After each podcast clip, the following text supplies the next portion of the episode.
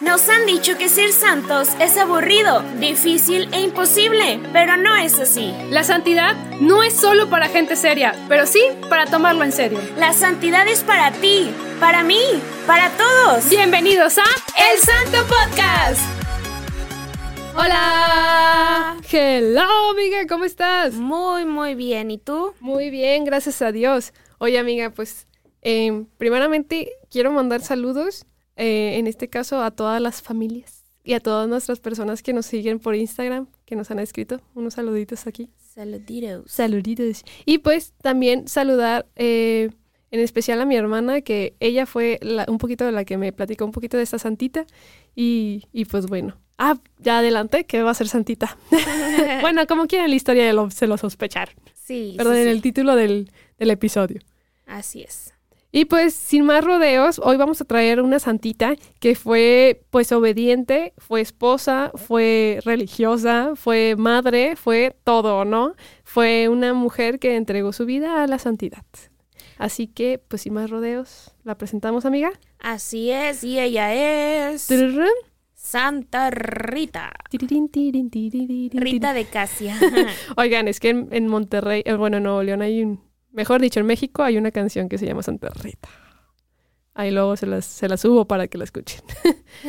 pues Santa Rita de Casia nació obviamente en Casia, Italia, en 1831. Pues ya, ya hace ratito. Ya llovió. Ya, llovió, Ya, ya, llovió. Este, y pues su nombre en realidad se llamaba, era Margarita, fue hija única. Este, nació en una familia devota eh, su padre, espero pronunciar bien los nombres porque como son italianos, ya a mí no me salen muy chidos los acentos como Adri, pero ahí voy. Su padre Antonio Mancini y su madre Amata, Amata Ferri. Se oye como, como marcas, ¿no? O sea, de Antonio Mancini, la pasta de linguini. Y Amata Ferri como los Ferrari. Ah, ya sé. Oye, sí se escucha como marcas, así como Fettuccini. Qué bonitos nombres, sí. Se me, tocó, una comida italiana. Ay, sí. Perdón, amigos, soy amante de la comida. Amante de la comida totalmente, o sea, cualquier comida, o sea. Y más la italiana, así que. ¿Por qué le decimos que eran devotos estos, estos, esta familia? Pues sus padres eran conocidos como los pacificadores de Jesucristo, porque cualquier, no sé, pelea, eh, no sé, como eh, riña, riña, que existían e, en el vecindario, ellos eran los que iban, les mandaban a hablar para ir a hacer como estos, pues sí, como a calmar las aguas, ¿no? Ellos no necesitaban como discursos ni, ni, diplomados para, perdón, o sea, discusiones diplomáticas, o sea, no hacían como discusiones diplomáticas para poder eh, calmar a las aguas. Y pues ellos solamente necesitaban el nombre de Jesús como para poder entender que el pueblo, o sea, como que, oigan, pueblo, Jesús eh, dio la paz, Jesús dio amor, pues nosotros también debemos de dar amor. Entonces, como que la gente les gustaba cómo transmitía esta familia, entonces por eso era como los pacificadores de Jesucristo. Así es. Y pues bueno, eh, les digo, en nombre de Jesús ellos eran los que llevaban a las almas a que, que fueran cada vez más, más llevando al Señor, ¿no? Y pues como sabemos, al final de cuentas la familia a veces intercepta o involucra mucho, la mejor dicho, se involucra mucho la familia en la vida de nuestros santitos. Pues en este caso, pues Margarita también fue, fue así, fue educada en la fe católica. Ya hay una historia muy bonita sobre unas abejas que vamos a ir viendo más adelante, este, que empezó desde su infancia y vamos a ver que después de su muerte va a haber como una historia muy bonita con estas abejas. ¿Qué pasa? Es que la tradición cuenta que desde bebé era pues cuidada, eh, era cuidada por su cuidadora, válgame la redundancia. Sí. y mientras ella, pues la, a lo mejor en una cestita o como, como un Moisés, la ponían en el campo, por mientras que, pues, pues sí, ella pues que lavaba los trastes. Exacto, hacían, sus quehaceres, ¿no? Entonces, las no sé si las abejas blancas sea una raza, pero... Sí, las abejas blancas son iguales que las que conocemos, que son amarillas con negro, pero estas son blancas con negro. Ah, mira. Es, una especie eh, que según no es fácil de encontrar, No sé si estén en peligro de extinción, ojalá que no. Ajá, pero este, pues es como otra, otra raza de abejas. Exacto. Entonces, eh, ¿qué pasa con estas abejitas? Porque, porque estamos mencionando esta explicación. Entonces, las abejitas blancas de repente se empezaron a agrupar en la boca de, de, de Margarita, todavía no se llama Catalina, eh, Perdón, De, Rita, perdóname, todavía no se llama. Es que, es que son casi contemporáneas, porque este Rita nace un año después de la muerte de Catalina. De Catalina, exacto. Sí, perdóneme, Santa Rita. este, de, antes de que se llamara Rita, ¿verdad? Margarita. Entonces se, le acumulaban en la boca a depositarle como su dulce miel y se iban. O sea, era como un. Y la niña más que asustarse, era solamente como una tranquilidad porque le estaba dando como este alimento que era la miel, ¿no? Entonces, al ver esto fue como que... Sí, o sea, su, cuidadora se súper asustó, el campesino también, o sea, imagínate que tú a lo lejos ves a tu hijito, hijito bueno, de hijita, sí, a tu sobria, a quien sea, ves a un bebé y está todo rodeado de abejas y luego te acercas y ves que se le están metiendo a la boca que dices, no, ya se me murió. Sí, o sea, con un piquete ya ves luego cómo se ponen, o sea, imagínate, no sé, o sea, yo creo que la cuidadora cayó en pánico total, este, y, y, y, pues ella se acercó y quiso ayudar, pero dijo, no, pues si yo me acerco me van a picar también a mí, luego cómo la voy a ayudar, tengo que buscar a alguien, no, se armó el caos y, y... ¿Mandó un campesino? Ajá, exacto, le gritó al campesino, no sé, vamos a ponerle... Juano. Juano, saludos. Sí, es que me, acordé de Juano porque estaba viendo un mensaje de ah, Juano. ya te vamos que por a cierto, copy, Que por cierto, Juano, deberías de venir un día aquí a, a platicar con nosotros. Bueno, exactamente. Y luego, bueno, vamos a ponerle Juano. Juano, Juano, ven a ayudarme, la niña, le están atacando las abejas. Y, y se acerca Juano, Juano traía, este, bueno, el campesino, ¿verdad? No se llamaba Juano, pero traía... Bueno, vamos a eh, ponerle Kiko. Eh, traía, este, dañada, traía eh, heridas, discúlpeme, traía heridas en, en su brazo y pues llegó y espantar a las abejas con su pobre brazo todo cucho. Este, no, no, váyanse las abejas. Y entonces ahí es donde ellos se dan cuenta que la niña no tenía un solo piquete, la niña no estaba alterada, que lo que ya dijo María ahorita que este la miel eh, estaba siendo depositada en su boquita, o sea, no no le hicieron nada de daño absolutamente, lo cual es prácticamente imposible, ¿verdad? Y, vemos esta primera parte de la, la, la vida imposible, las cosas imposibles que sucedieron en la, en la vida de, de Santa Rita y por eso le llaman la Santa de lo Imposible. Total, con estas, este señor, este campesino, con las heridas que traía al momento de estar espantando las abejas, este, no, pues ya se calmó todo, vieron que la niña estaba bien, todo tranquilo, y el señor se da cuenta que su brazo está curado. Entonces, pues ahí viene la, la primera imposibilidad que se logró, que fue posible. Su brazo se sanó inmediatamente y hasta la fecha las, las abejas son este... ¿Un elemento? Un elemento, ajá, distintivo de la vida de, de Margarita o de Rita. Eh, eh, um, es que me acuerdo, yo tenía una perrita que se llamaba Rita. Ah, Era Rita la perrita. Pero pues aquí es Rita, Rita Margarita. Exacto. Este, y pues sí, o sea, después de, de, su muerte ya pasaron muchísimos años, más, casi más de 200, casi vamos a llegar a 200, mejor dicho.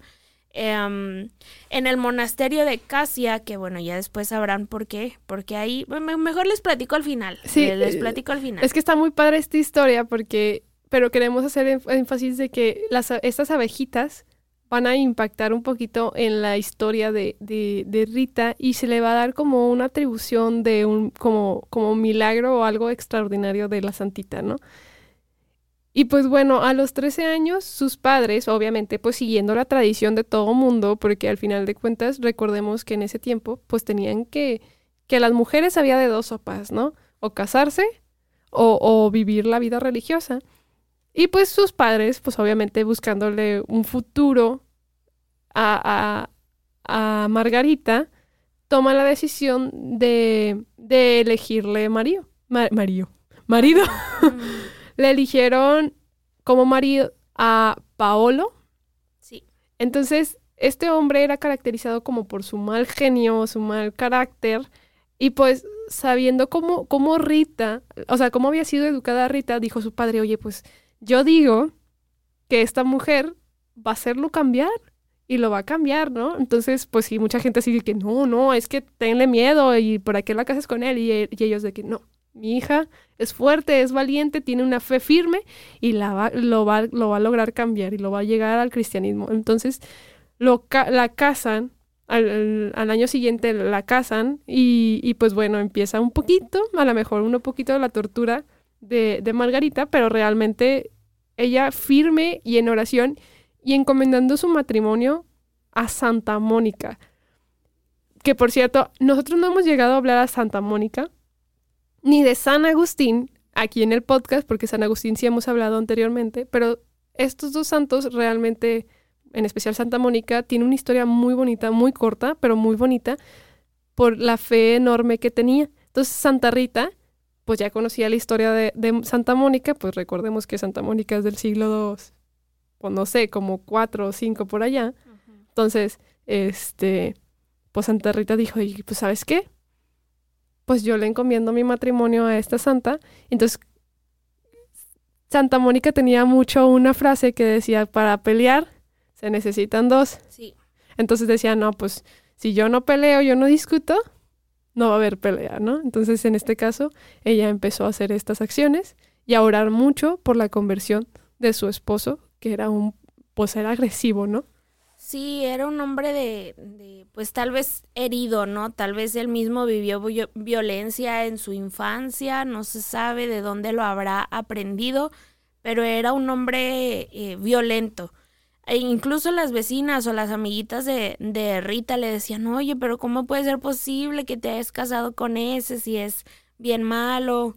No, pues este, yo, y, y es ahí donde ella decía esa frase que ahorita nos dijo Mari de, pues para pelear se necesitan dos, ¿no? Y yo decido mantener mi buen humor, este, en lo que él está, pues molesto, ¿no? Y también se asombraban de que ella no, no, no era gol, no, no presentaba como golpes, o sea, yo creo que la gente dijo, no, pues está al año, se va a morir, ¿no? De lo violento que es este hombre, la va a matar, la va a matar, pero no, o sea, yo creo que su inocencia o su bondad o algo, pues lograban detener un poco los impulsos de su marido, pero no le quitaban lo violento, al menos no eh, en ese primer momento, ¿no? o sea, fue fue de años, años, años, muchísimos años de mucha oración, de mucho sacrificio, o sea, fue, fue complicado para ella.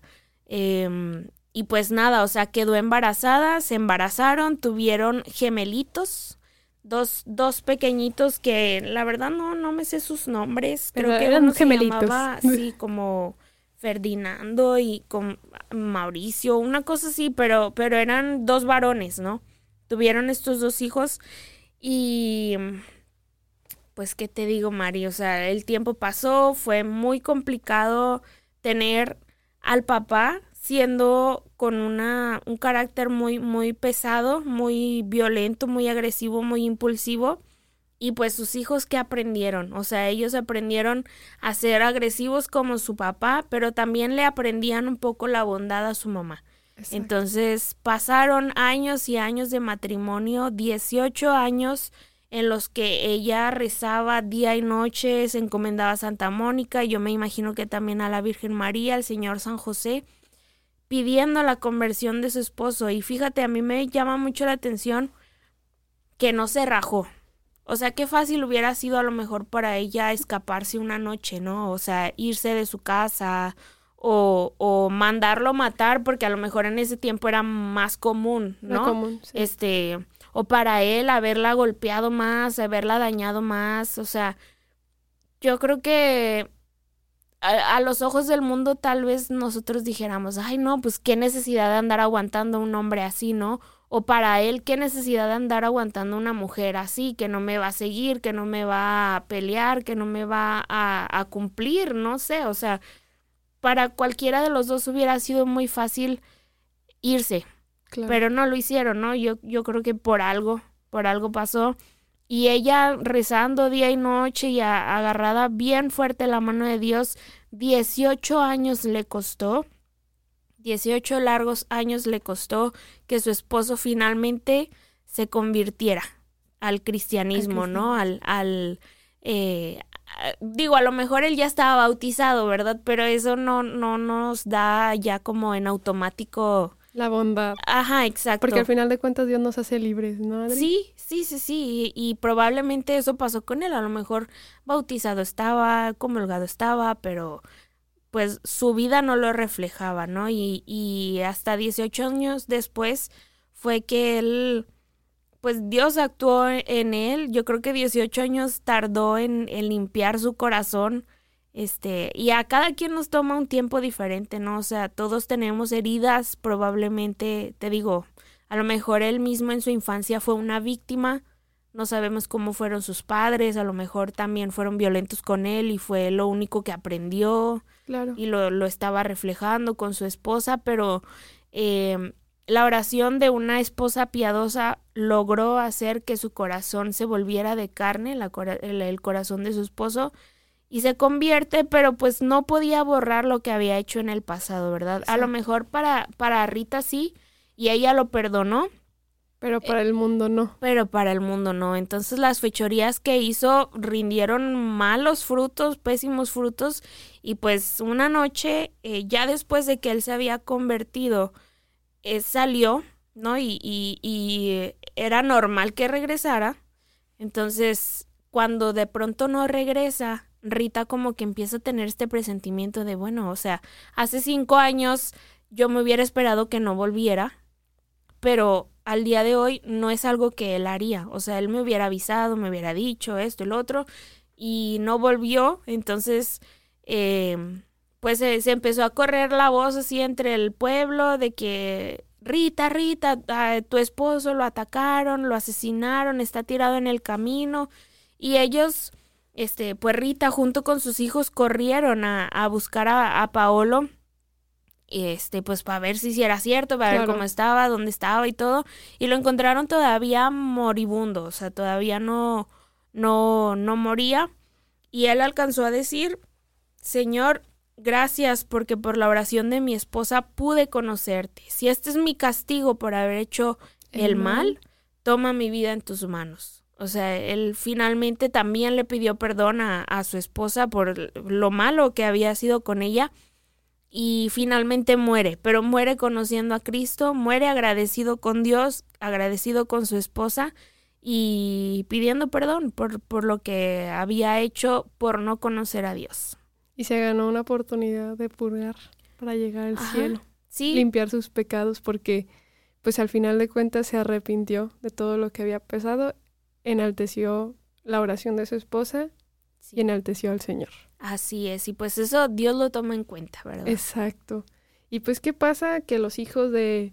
son los que lo terminan encontrando, ¿verdad, Adri? Y pues ellos se llenan como de mucho rencor y con sed de venganza, ¿no? Y, y pues Rita, la verdad, sí estaba afligida y con mucho dolor a la muerte de su esposo, porque al final de cuentas era su esposo, ¿no? Claro. Y, y, y, y, era su compañero, en este caso, su compañero de vida, a pesar de la agresión y todo, ella era, era feliz en su tiempo, ¿no? Era feliz en su momento con su esposo y era, era, era sencilla, digámoslo así. ¿Y qué pasa? Ella, ella sí pide misericordia a su asesino.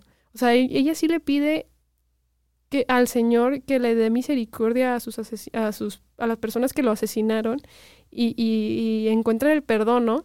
Pero que, pues, que pasa por otro lado es que, pues, recuerda que, que ella anteriormente en su niñez, pues, tenía un deseo enorme de querer ser religiosa y dice, pues, ya soy viuda, dice, pues, ¿por qué no intentarlo, no? O sea, tratar de intentar. Yo creo que también era joven, porque al final de cuentas se casó joven, creo que algo Decía sí, a los, o sea, se casó a los como a los 15. Sí, más o menos. Más 18 años que estuvo casada. Y pues de 38. Uh, sí. 33. 33. 33. Yo que no. 33 años como... Es que yo, yo te dije, yo soy de letras. Sí, yo, dije. matemáticas no sé. Uy, perdón. como que en estos últimos episodios hemos hablado mucho de matemáticas. Definitivamente, gente que nos escucha, discúlpenos un chorral. Pero bueno, X, volvemos a la historia. Por eso platicamos de la vida de los santos y no de fórmulas matemáticas para llegar al álgebra de llegar al cielo. Claro. Pues bueno, pues intentó justamente, les digo, esta de ser otra vez, o sea, pues como que la intriga de ser religiosa, dijo pues chicle y sí, y pues va y pide una oportunidad eh, al convento de Santa Margarita, perdón, de Santa María Magdalena. Sí. Este, pero que resulta, pues obviamente que no la aceptaron, primeramente porque pues no era virgen y pues aparte porque pues tenía hijos, obviamente. Sí, tenía el estigma de, de, su esposo, o sea. Ah, claro. O sea, era como, ¿cómo vamos a admitir aquí a una persona que ya estuvo casada, que tiene hijos, que tuvo este esposo que hizo tantas cosas malas en, en el pueblo, ¿no? O sea, era como, estaba súper marcada por, por los errores de su marido. Entonces ella pues se agüitó más todavía, o sea, viuda, no la dejaron seguir a Jesús, porque aparte Sus ella... hijos queriendo vengarse. Sí, sí, sí, porque aparte ella se casó, eh, digo, era su vocación finalmente, pero también lo hizo como por obediencia, o sea, ella dijo, yo quiero ser religiosa, pero si mis papás quieren que yo me case, yo voy a hacer caso, ¿no? Claro. Y, y estuvo bien, o sea, en su, en su vida particular estuvo bien, y que aparte la vocación no tiene fecha de caducidad y no tiene como, o sea, ella, su vocación fue el matrimonio y su vocación fue seguir a Cristo, a Cristo y, y vocación a la santidad como la Exacto. que tenemos todos, ¿no?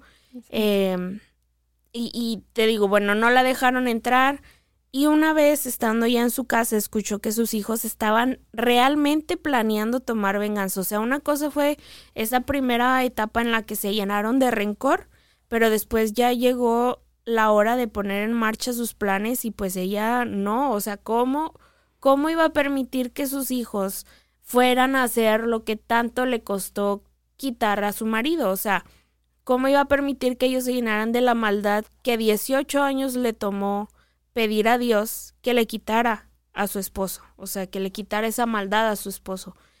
Eh, ella pues los enfrenta, ¿no? ¿Cómo pueden hacer esto? No, miren, misericordia para el alma de su padre y de sus de sus asesinos y ellos, mira, les entró por un oído y les salió por el otro. Los gemelos ya andaban así de no, o sea, hay que encontrar manera, ya invertimos mucho este dinero, tiempo y esfuerzo en encontrar a la gente, en sobornar a otras personas para que nos dijeran dónde y quiénes Claro.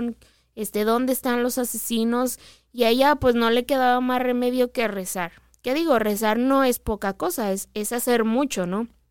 Entonces ella rezaba y rezaba y tanto fue su deseo de salvar el alma de sus hijos, más que salvar su, su pellejo, digámoslo así. O sea, más que salvar su vida, era salvar su alma. Y ella decía, Señor, eh, pues eh, que te, te, te, ofrezco la vida, la propia vida de mis hijos. O sea, yo, si, si quieres, um, ¿cómo lo dijo ella? O sea, fue como... Un toma la vida de mis hijos, pero Eso. que no pase la maldad, o sea. Exactamente, o sea, si mis hijos van a cometer ese pecado, yo prefiero que te los lleves antes de que, Que lo en, en, riesgo viven- su alma. sí. Eso, ajá. Entonces, pues de repente sus hijos se enfermaron, los dos, los gemelos, y mueren antes de tomar venganza. O sea, digamos que su alma en ese sentido se había salvado. Se protegió. Se Sí. protegió, ajá, y ya después les tocaría a lo mejor pasar un ratito en el purgatorio, pero eh, ese gran pecado que era el de matar a alguien, no lo, no lo cometieron. Exacto. Y pues bueno, obviamente Santa Rita en su eh, en su como tristeza o en su eh, digámoslo así, como en su momento de, de agonía, pues dice, oye, pues sabes qué, pues a lo mejor ya me pueden dar chance otra vez en el, en el convento, ¿no? O sea, a lo mejor ella dice, pues es que buscaré consuelo en un, en un convento porque realmente es lo que yo deseo y pues ahí puedo servir 24/7 al Señor, ¿no? Porque al final de cuentas, del otro lado, pues al final tienes que servir a, a- Dios, pero en tu vocación, ¿no? Digamos así, como siendo madre, siendo esposa y siendo todo, ¿no? Entonces, en este caso, acá sería 24/7 en tus labores Sí. de, de, de religiosa. Y pues, ¿qué pasa? Obviamente la vuelven a rechazar porque volvemos a lo mismo. En ese tiempo eh, decían que en los conventos solamente se aceptaban vírgenes Sí. y en este caso, pues, ella Y no lo era. estado por- casada. ya estaba casada y con familia. Entonces, pues no, la rechazaron. Y tiene un, un muy bonito sueño, que es ahí donde, pues bueno, ahí es donde termina como de concluir esta historia del de, deseo de ser religiosa, ¿no? Ella un día mientras dormía escuchó en sus sueños que la llamaban tres santitos, que para ella era muy, e-, ella era muy devota de esos tres santitos, ¿no? Y le decían esos tres santitos como, Rita, Rita, oye Rita. le, tocaban la puerta. Sí. exacto. Exacto, o sea, como que despierta Rita, o sea, te estamos hablando. Esos tres santitos eran San Agustín, San Nicolás de Tolentino, que de hecho, Adri, ese ya no lo habían recomendado, así que lista. Pronto, pronto. pronto. Y San Juan Bautista, que por cierto ya hablamos de él, así que si quieren ir a escucharlo. Así es. y pues ella pues les digo, o sea, como era muy devota, fue una admiración verlos y ¿qué hicieron? Ellos le pidieron que lo siguiera y de pronto sintió como era elevada o cargada en los aires y era empujada fuera de su casa, mejor dicho, o sea, era elevada y empujada fuera de su casa y ¿qué pasó? Llegó, cuando despertó, llegó que estaba en el monasterio, ¿no? O sea, que estaba dentro del monasterio y, obviamente había caído en éxtasis en ese momento. Eh, y las monjas la vieron. Sí. O sea, no fue un sueño, literal estaba dentro del convento, entonces fue un, ájale, ¿qué está pasando? entraste y está todo cerrado. Exacto, entonces ahí fueron donde las monjas entendieron que era la voluntad de Dios y pues tenían que aceptarla en el convento y en un, un 1417, a los 36 años de edad, ya un poquito grande, fue aceptada en la congregación. Así es, digo, grande para ese tiempo, ¿verdad? Ahorita ustedes, si, si tienen 36 años y, y, no está casada y no, no está en una congregación, todavía está tiempo. Está tiempo. La, como dije ahorita, la vocación no tiene fecha de caducidad. Exacto. Y si usted ya se casó, pues ahí sígale. Y si usted ya es religiosa, pues ahí sígale, ¿verdad? Tenemos que agarrarnos firmes de, de Cristo este, agarrarnos bien de nuestra vocación y trabajar, trabajar por ella, ¿verdad? Entonces, ella eh, tuvo la, la, dicha de tener estas dos, pues, bueno, no sé si llamarle dos vocaciones, porque en realidad no, no sé si sí tuvo sus votos. Probablemente solo estaba dentro de la congregación y no hizo votos. No lo sé. Ah, ¿Lo sabes? No, la verdad es que no lo sé. Lo vamos a investigar para decirles, amigos. Pero este, bueno, tuvo su vocación al matrimonio, después su vocación a la santidad, de eso sí estamos muy seguras. Y pues digo, eh, entró a la congregación y le pusieron como una prueba para ver, a ver, este, esta ya insistió mucho, pues entró de manera sospechosa. Este, vamos a ver si es en serio lo que siente, ¿no? Y para ver si era de Dios. Exacto, y dijeron, pues bueno, hermanita Rita, a ver, pásele. Su encomienda va a ser que diario usted va a venir a regar esta vid que está aquí, la vid la que da eh, las uvas. Usted va a venir a regar esta vid y la vid ya estaba muerta, o sea, ya estaba seca, seca, seca. Y le dijeron, riéguela todos los días.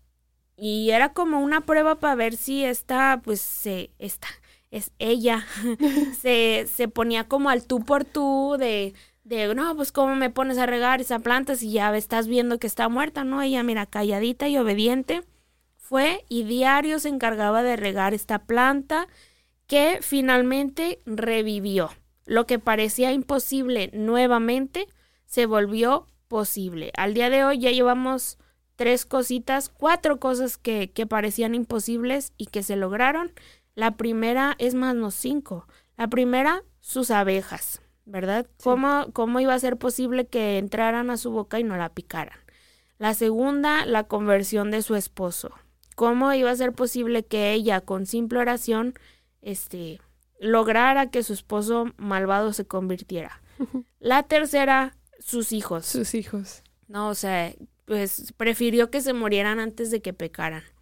La que sigue, entrar al convento, atravesar las paredes casi casi. o sea, muros tan grandes, muros tan firmes, tan fuertes, ajá, puertas cerradas, logró lo imposible y entró. Y ahora viene esta quinta hazaña, que es una planta muerta que revivió.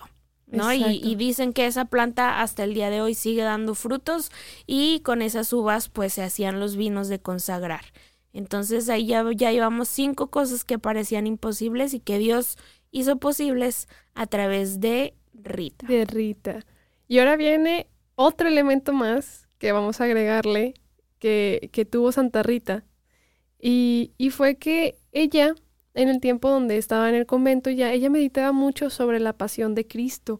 Ella, pues, pues sí, le decía a Jesús, oye, pues, sufriste demasiado, o sea, si quieres, compartamos juntos el dolor para que tú tampoco ya no sufras tanto, Señor.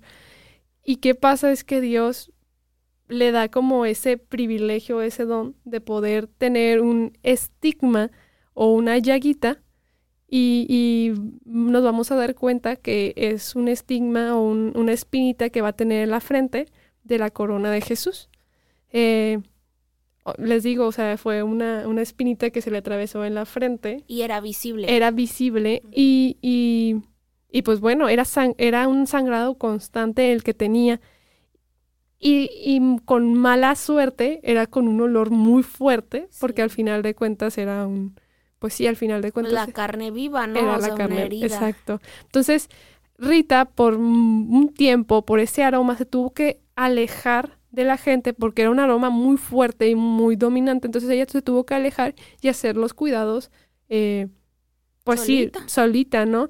Durante creo que 15 años, ¿no? O sea, 15 años fue lo que tuvo que estar solita en su celda haciendo sus cuidados y todo esto para que el olor no dañara o no perjudicara o no sé, no, no molestara, mejor dicho, a las demás personas. ¿Y qué pasa? Es que en esa, en esa vida ya solita, Dios les quita un, en un tiempo de peregrinación, le quita el estigma y le dice, ¿sabes qué? Pues es momento de que tú vayas y hagas este, esta peregrinación, creo que se hizo hacia Roma, si no me equivoco, este, y regresas al convento y pues luego platicamos, ¿no? O sea, le dice Dios, te lo quito por mientras para que la gente no se moleste ni nada de esto y ya regresamos y platicamos, ¿no? Entonces, de regreso, cuando ya volvió al, al, al convento, pues volvió a aparecer el estigma. Y el olor. Y el olor que otra vez, pues fuerte, tuvo que volverse a encerrar a su celda, que para ella yo creo que no era un problema porque el deseo de estar en oración y en meditación con el Señor, pues le encantaba, ¿no? Entonces, eso fue lo que llegó como que como un punto más que agregarle a esta a la vida de Rita, ¿verdad? Así es, y, y pues estuvo ahí solita, encerrada, y un invierno pues estaba súper frío, ¿no? Y yo creo que, eh, como dice en un pasaje de la Biblia, eh, dos juntos pueden resistir, uno, el uno calienta al otro, en Eclesiastes. Eh, pero pues ella solita, pues quién la calentaba o ella quién calentaba, o sea, no había yo creo que ni un perrito que le hiciera compañía y que pudiera como este calentar un poquito el, la celda, ¿no? Entonces, un invierno la, la visita una pariente y pues le dice, oye, pues, me vengo a verte, a ver, a ayudarte un poquito, ¿qué quieres que haga por ti? Y Rita le dice, quiero que me traigas una rosa. Acuérdense que las rosas en invierno no se dan. Es temporada y, lo vimos, de, primavera y verano. Ajá, y lo vimos con, con la Virgen María, ¿no? Con Cuando pide las, las rosas de Castilla en pleno invierno, que dicen, no, pues ¿cómo? O sea, pues, no, no hay. Y ella pide lo mismo, quiero que me traigas una rosa de mi huerto. Entonces la pariente dijo, no, pues, pues está bien, ¿no? Está loca, ¿no? Está, pues loca, sí. Pero pues voy a, voy a ver, a ver qué. Entonces fue al huerto y efectivamente, o sea, había una rosa preciosa, grandísima, bonita, abierta, todo. La tomó y se la llevó a Rita, ¿no? Y lo, lo cual es la sexta cosa que parecía imposible. Es más, y la séptima, porque la sexta puede ser que se le quitó su estigma en la peregrinación. Y esta séptima, la rosa en pleno invierno. Y por eso a Santa Rita la conocen también como la santa de la espina y de la rosa. Y ustedes en las imágenes, la representación de ella, la van a ver siempre con una espina en su frente, una sola espina y eh, con rosas ajá, en, en, sus manos. Exacto. Y, que, y bueno, ya para llegar ya como al final de este episodio, el, 20 de el 22 de mayo de 1447, Santa Rita tuvo una visión donde Jesús y María, pues como que le están invitando a que se vengan con ellos al paraíso. Ella, obviamente agradecida y alegre de todo, pues tomó ese privilegio y puso sus manos en manos de Dios, o sea, puso sus manos en las manos de Dios y de María, y en ese momento, pues ella eh, da el espíritu, ¿no? Muere.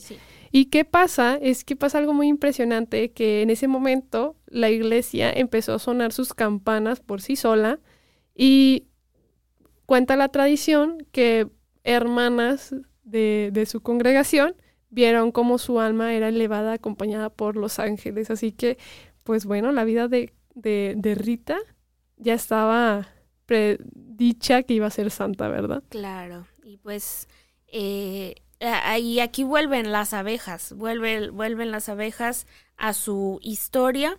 La fama de Rita se extendió por todo el mundo, o sea, las hermanas, cómo, cómo se iban a guardar para ellas este milagro que habían visto, eh, las campanas que, que sonaron solas, las, la luz, también dicen que al momento de morir se vio una luz que salía de su celda, eh, su herida también, ajá, su, estigma desapareció y le quedó como una cicatriz roja que parecía como un rubí, una manchita este, y ahora en lugar de oler a podrido, porque a eso huele la carne, ¿no? Cuando, cuando se descompone, en lugar de oler a podrido, o sea, comenzó como a emanar un perfume suave. De flores, eh, de rosas. Un, perfume característico de los santos. Este, y, la casa se llenó de perfume. Y digo, su cuerpo al día de hoy está incorrupto. Eh, lo, lo podemos seguir visitando, lo podemos seguir viendo, y yo creo que incluso sigue oliendo a rosas, ¿no? Em, eh, em, la, la comenzaron a velar ahí en el convento, pero luego la traspasaron a una iglesia que era mucho más grande porque había mucha gente que estaba yendo a verla y la tenían en un ataúd de madera, pero el aroma nunca se iba y nunca se iba. Yo creo que ellas dijeron, pues la tenemos mientras aquí, cuando comience a leer mal, pues ya la enterramos, ¿no? O ya la pasamos a otro ataúd pero eso nunca pasó. Y a la fecha, o sea, la pusieron como en una urna de cristal, como en como en la película de Blancanieves, cuando creen que está muerta, que la ponen en una urna de cristal. Este, a ella también. Y dijeron, pues cuando se le pase el aroma, la vamos a enterrar. Y es fecha, o sea, es fecha que ni el aroma se va, ni su cuerpo se corrompe. Em, después, eh, esta, esta parte, les decía de las abejas, no, no les había terminado de decir. Contar la historia de las abejitas. Exacto, este, ah, ya pasaron más de 200 años de, de este suceso y cada Semana Santa surgen de las paredes del monasterio abejitas blancas. Eh, obviamente yo me imagino que no, no de la pared, ¿verdad? No las atraviesan, sino que como que tienen ahí sus orificios, un panal por ahí escondido, no sé.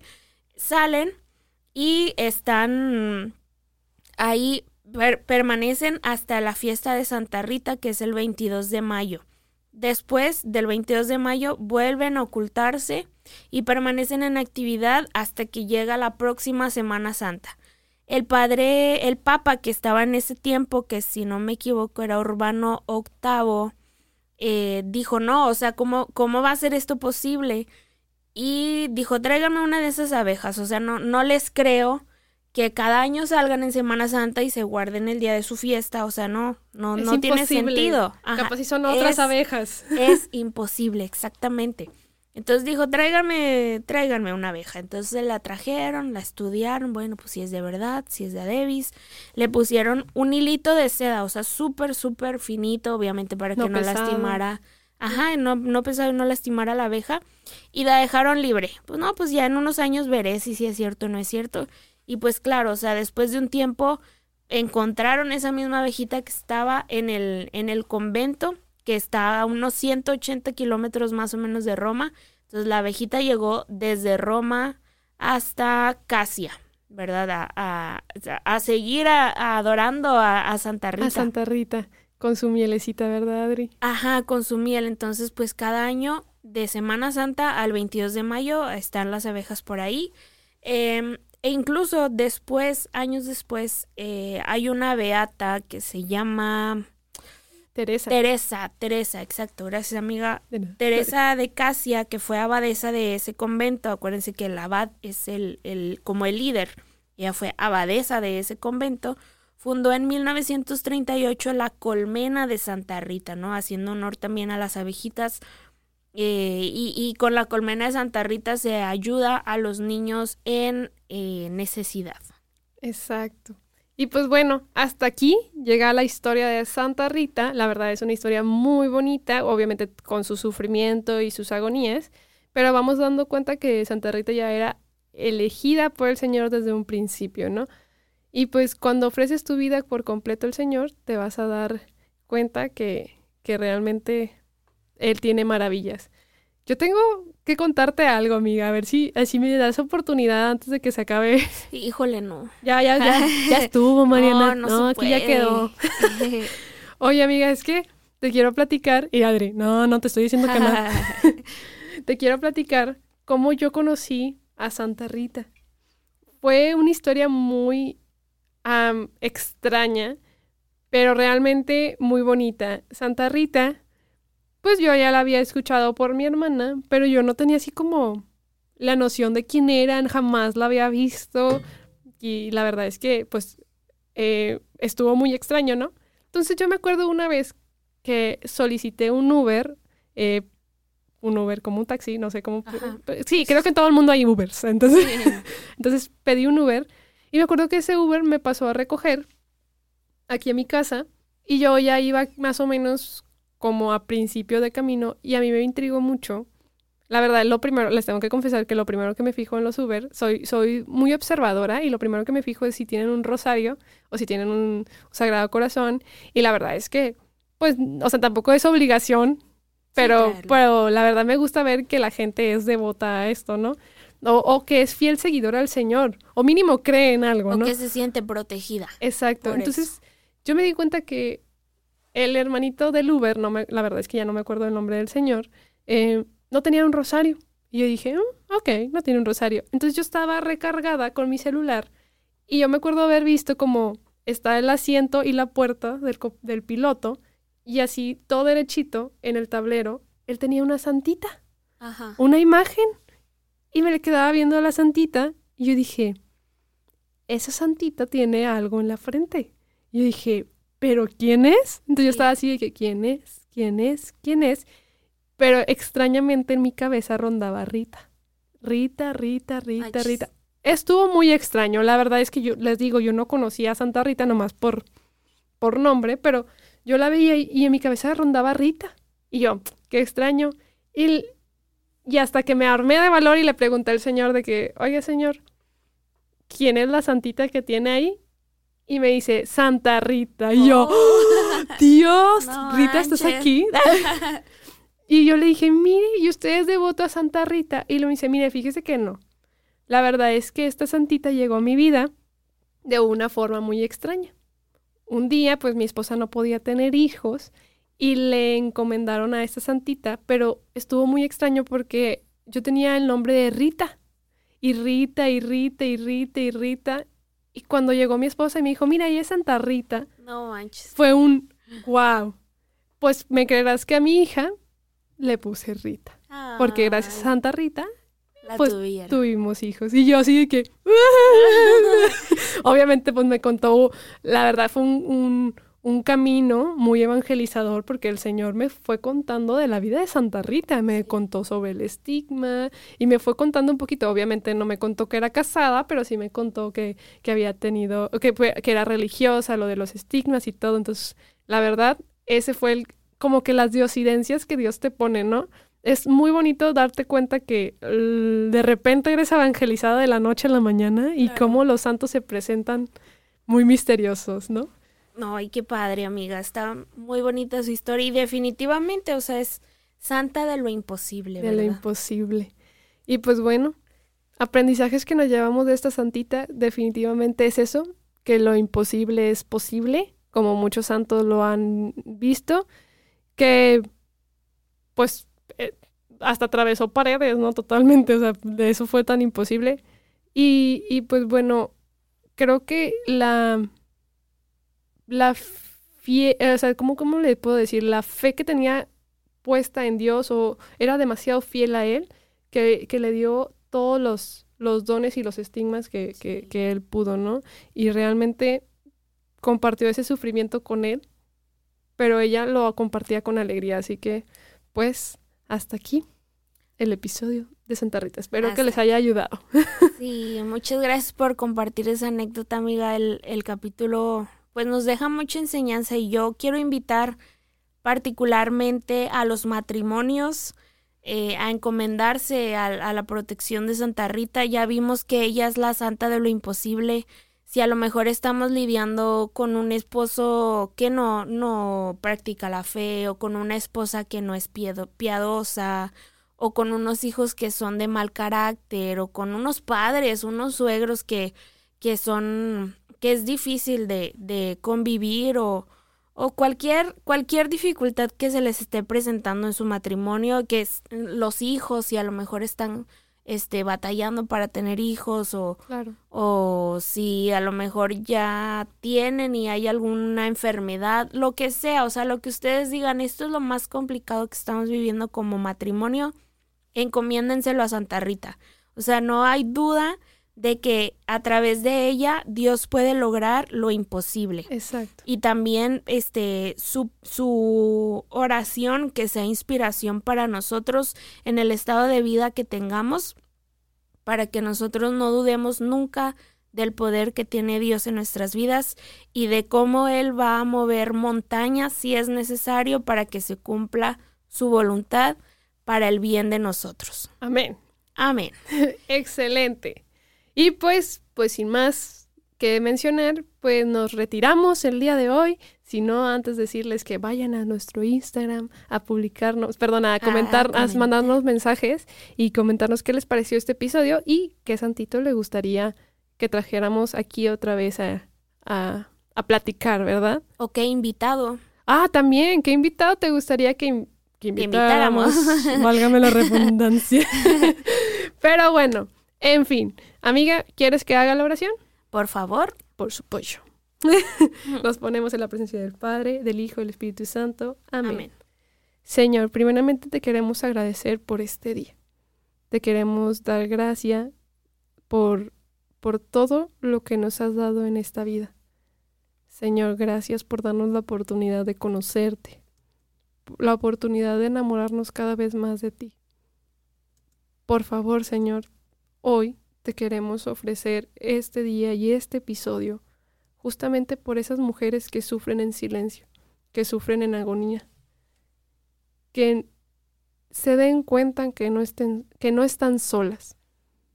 Por favor, Señor, te pedimos, porque ellas no dejen la oración. Y por favor, Señor, ayúdanos a poder llegar a, a esas casas, a esos hogares, que están en esa guerra, en esa pelea, y nosotros también poder ser instrumentos para hacer tu voluntad en ellos. Señor, te damos gracias y te lo ofrecemos. Amén. Amén. Santa Rita de Casia, ruega por nosotros. Santos y santos de Dios, rueguen por nosotros. Adiós. Bye.